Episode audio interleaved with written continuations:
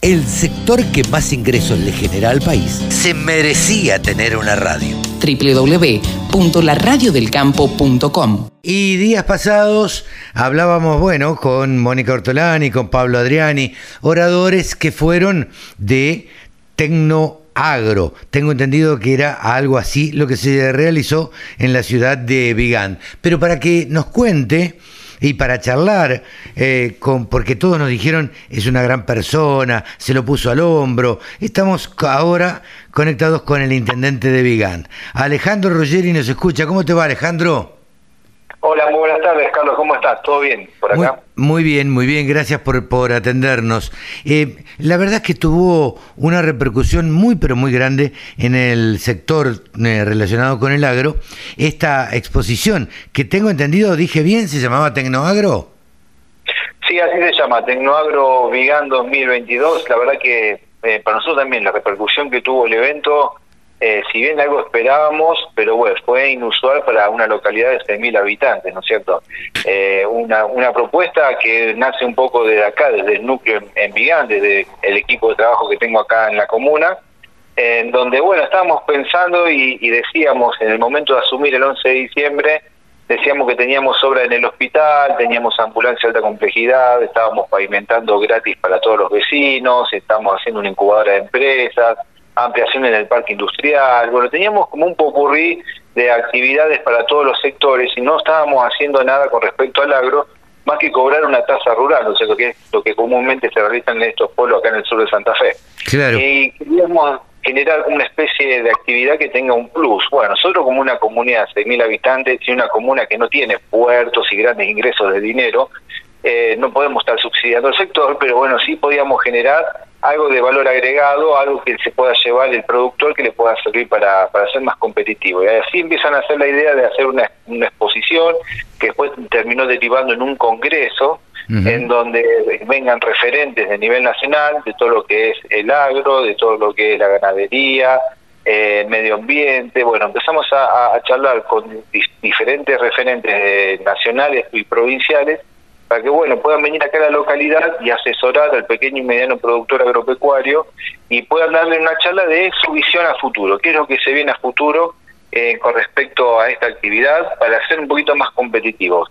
Nosotros notábamos que tal vez eh, grandes productores o algunos estancieros tal vez tienen eh, en su mecánica la, el hecho de ir hacia aquello, dirigirse a Buenos Aires, ir a algún congreso, empezar a escuchar, ver lo que se viene.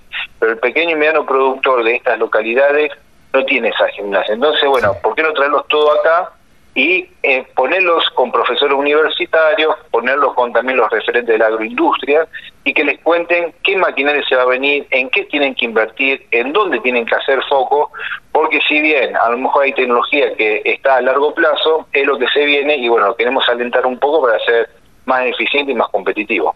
Alejandro, eh, la verdad que contado como lo estás contando, no, no deja duda, digamos, de, de, el éxito o por qué tuvieron el éxito que tuvieron, porque eh, les llevaron lo que vos decís, eh, por ahí em, un tipo que tiene 1.500 hectáreas de campo tiene la posibilidad de venirse a Buenos Aires a capacitarse y, y demás, y, pero el que tiene 200, 300, 400 hectáreas, por ahí no tiene la capacidad eh, de, esa facilidad de poder ir a capacitarse a, Buenos Aires y, y demás. Em, la verdad es que eh, hubo una serie de personas que hablaron desde tecnología hasta comunicación, las mujeres rurales estuvieron representadas. Em, la verdad que yo quería felicitarte y y además, eh, te, voy a, te, voy a meter en el terreno político, sé que vos a esto no, no le vas a escapar. Eh, vos sos de extracción peronista. Sí, sí, exacto. Eh, y, y, bueno, y, estás con, con la gestión de Omar Perotti, ¿no? Del gobernador Perotti. Eh, nosotros, bueno, hace poquito estuvimos en Rosario para el remate del primer lote de soja. Este, somos asiduos eh, visitantes de Rosario. Eh, yo particularmente tengo una, una, un cariño especial por la ciudad de Rosario porque creo que ha hecho lo que no, no se ha hecho en Buenos Aires, que es crecer mirando al río. nosotros, como digo yo, siempre le damos la espalda al río y, y así nos está yendo, no aprovechamos el río, no este, le construimos cada vez más y, y demás. Quería em, preguntarte lo siguiente, eh, para que se ubique la gente, ¿dónde está Vigand? Vigand está a 75 kilómetros de Rosario hacia el sur, eh, entre medio sería de Firmat, eh, para, que la gente se ubique bien cerquita de Firmat. Ajá. Ah, está en un polo em, netamente eh, metalmecánico, digamos, o de fábrica de maquinaria. Sí, si bien la empresa más importante que tenemos nosotros en nuestra localidad es de galletitas, eh, toda la zona es toda metalmecánica, fábrica de acoplado y de, de insumos agrícolas, sí, sí, está acuerdo. Claro. Y vos me contabas cómo, cómo surgió la idea, cuál, eh, cómo surgió esta idea de, de, ofrecerle algo al sector agropecuario, relacionado con el sector agropecuario. Eh, eh, en principio, lo, ¿seguís pensando o sigue el equipo este, pensando eh, en seguir haciéndolo? Sí, sí, por supuesto. Yo en ese momento, cuando inicié, me empecé a con el sector privado primero. Y fui a grandes empresas que fueron premiadas por cuestiones tecnológicas eh, y la empecé a recorrer, a hablar con los distintos CEOs de esas empresas y fui a Plantium, eh, me fui a Spidagro, me fui a Conecar, eh, me fui, bueno, terminé así en, distintas empresas con distintos CEOs que después, bueno, me iban dando con una sorpresa muy grande un apoyo rotundo, digo, porque yo trataba de explicar de una muestra que se realizaba en un pueblo chico que no era Expo Agro, que no, claro. Eh, nosotros estábamos haciendo algo mucho más chico, pero con un fin educativo, era totalmente diferente. Ahí yo invitaba a los CEOs a venir, sentarse, yo le armaba un lindo lugar, una carpa, un espacio para 200 personas, con pantalla, con luces, con una conductora, y fue que me comuniqué con Jorgelina Trau también, de Canal Rural. Gran amigo. Y, ahí, bueno, empezamos a, a delinear todo y le encantó la idea y después uno me fue llevando a otro y así, bueno, terminamos con eh, grandes personajes a nivel nacional, así que la verdad que fue re importante en eso. Y después lo que vi ahí o lo que noté durante la carpa y el congreso es que además de los productores agropecuarios hubo un gran impacto de jóvenes. Vinieron como cinco escuelas agrotécnicas, unos 600 chicos que paraban en micro y que bajaban y han escuchado todo el congreso de punta a punta de una manera silenciosa con un respeto espectacular. Así que eso lo tomamos y empezamos a hacer foco para esta segunda Tecnoagro, decir, bueno, apuntemos a esos chicos que realmente están estudiando en escuelas agrotécnicas, quieren ver qué hacer a futuro, lo notamos con muchísimo interés y bueno, dijimos, bueno, apuntemos a eso. Así que estamos delineando una Tecnoagro 2 para cerca de fin de año, en donde se entreguen los premios Tecnoagro. Lo estuve charlando con el gobernador de la provincia, lo estuve charlando con la Secretaría de Ciencia y Tecnología de la provincia, le gustó la idea también me reuní con el presidente de la Bolsa de Comercio de Rosario, que también le encantó. Y bueno, la idea un poco es eh, poner a trabajar a los chicos durante el año en proyectos eh, de innovación, de sustentabilidad, eh, en proyectos donde puedan cambiar a la sociedad en algo, en hacer un, aporte a los chicos. Y bueno, que lo vengan a presentar a Vigan, a distintas escuelas técnicas y generar un premio. Así que vamos a apuntar esa nueva tecnología también para los chicos con más días de duración, porque esta primera Tecnoagro, la primera edición, la hicimos de un solo día, y la verdad que nos quedamos re corto con eso. Claro. Cuando vimos que teníamos todo el apoyo, bueno, eh, la verdad que se hizo grande. Eh, esta Tecnoagro, imagínate, yo cuando se la presento al gobernador, que me dice que sí, eh, ahí lo toma el ministro de la Producción, lo empiezan a difundir a través de los distintos canales de la provincia, lo toma la Bolsa de Comercio, y bueno, de golpe se me hizo algo gigantesco, que no esperaba. Claro. Ahora, en esta segunda edición ya la vamos a hacer dos dos o tres días de duración, los primeros días de noviembre va a ser, y ya vamos a dejar esa fecha seguramente fija. Así que bueno, estamos ya trabajando desde al otro día que terminó la Tecnoagro 1, estamos trabajando en la Tecnoagro 2 para bueno, hacer una realidad y ya con la experiencia previa de, la 1.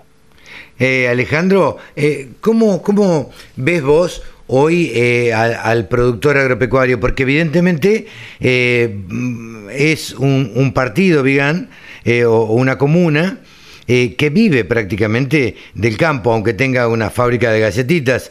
Eh, que no sé cuántas personas empleará, pero seguramente el campo debe emplear, eh, imagino, más gente.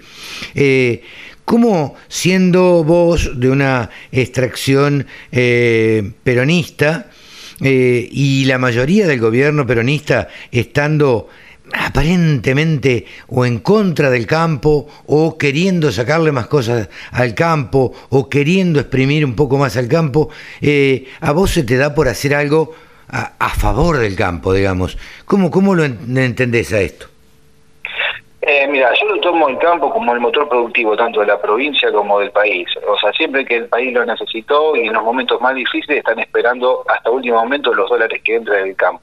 Entonces, bueno, uno tiene tal vez la gallina de huevo de oro, si se quiere, una producción tan importante, tan rica como lo es en otros sectores, la minería o el gas, pero estamos hablando de nuestra zona, eh, realmente hay que cuidarlo, eh, o por lo menos darle la infraestructura necesaria para que puedan eh, transportar, por ejemplo, las semillas o, darle también para que puedan trabajar un poco más tranquilo, ¿no es cierto? Y más desahogados, porque en definitiva ese dinero después termina para el país y termina también eh, devolviéndose en, en estos pueblos. Lo veo como más, no soy productor agropecuario, no tengo campo, eh, pero lo veo más eh, como habitante de una localidad chica, más encima post pandemia, en donde se valora mucho vivir en los pueblos, pero bueno, se necesita infraestructura también para estar. Vigan eh, no es una localidad que vive que sea alrededor de un puerto que cobre trades de importantes empresas o puertos, o sea que los ingresos de, este, de esta localidad son los justos y necesarios.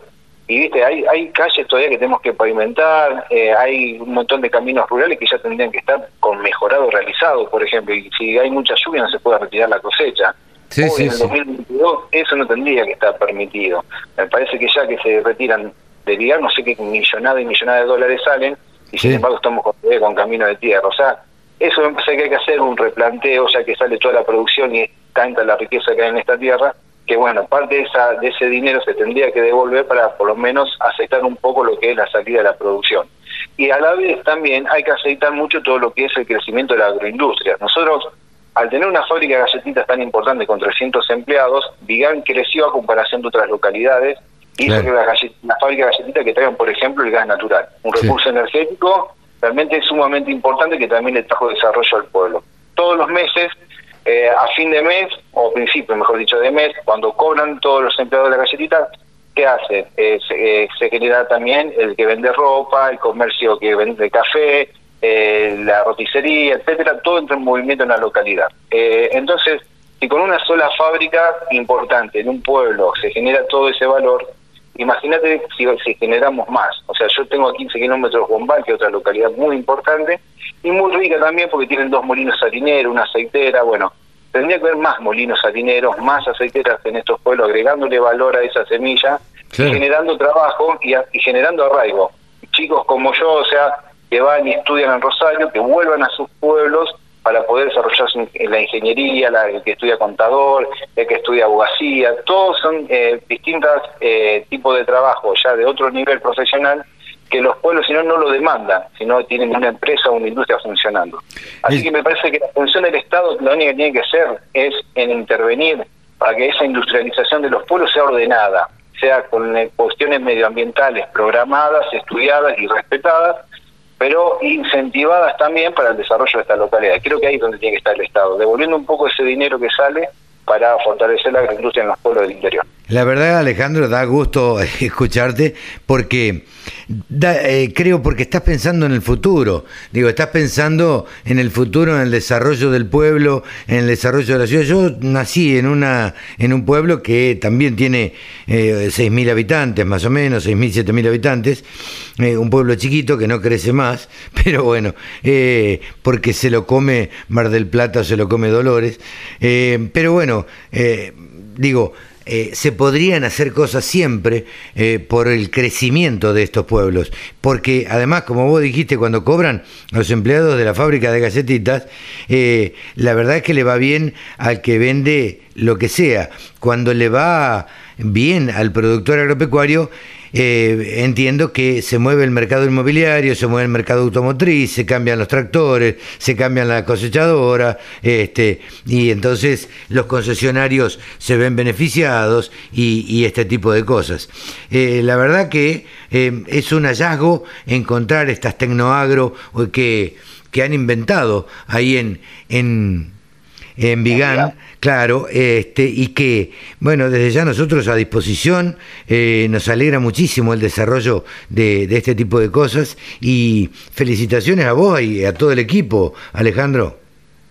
Bueno, muchísimas gracias. Sí, la verdad que nosotros, es, lo que mismo que decís vos, nos hemos encontrado eh, con distintos medios de comunicación que lo han tomado y bueno, fue parte de la repercusión también que tuvo el evento. Y bueno, lo, maravilloso también que exponentes como lo que recién nombraba, Mónica Ortolani, Pablo Grani, que hayan venido también hasta acá, hasta Vigán. No, pero Fernando Vilela, no quiero olvidarme de nadie. Digo, unos nombres espectaculares. Fernando, bueno, estuvimos charlando también de esto de los premios Tecnoabri, está también muy contento, me dijo me iba a ayudar con parte de todo lo que es el reglamento para los premios, así que bueno, también va a participar también del segundo de la segunda edición y bueno, así que hayan tenido la, la, diferencia de venir acá a la localidad para, para nosotros fue re importante y por eso estamos entusiasmados de hacer una segunda edición. Una segunda edición. Eh, vamos a esperar a ustedes también. Estamos, pero está muy bien. Cuenten con la difusión de la radio del campo este, y, cuenten con nosotros para lo que quieran. Felicitaciones, Alejandro, y este y bueno, y a seguir vamos por una Tecnoagro 2. Bueno, muchísimas gracias y yo estoy a disposición acá en Vigán o toda la zona para lo que necesiten. Eh, obviamente que acá lo esperamos ha sido el intendente de Vigán, Alejandro Ruggeri. Todas las voces, todas las opiniones. La radiodelcampo.com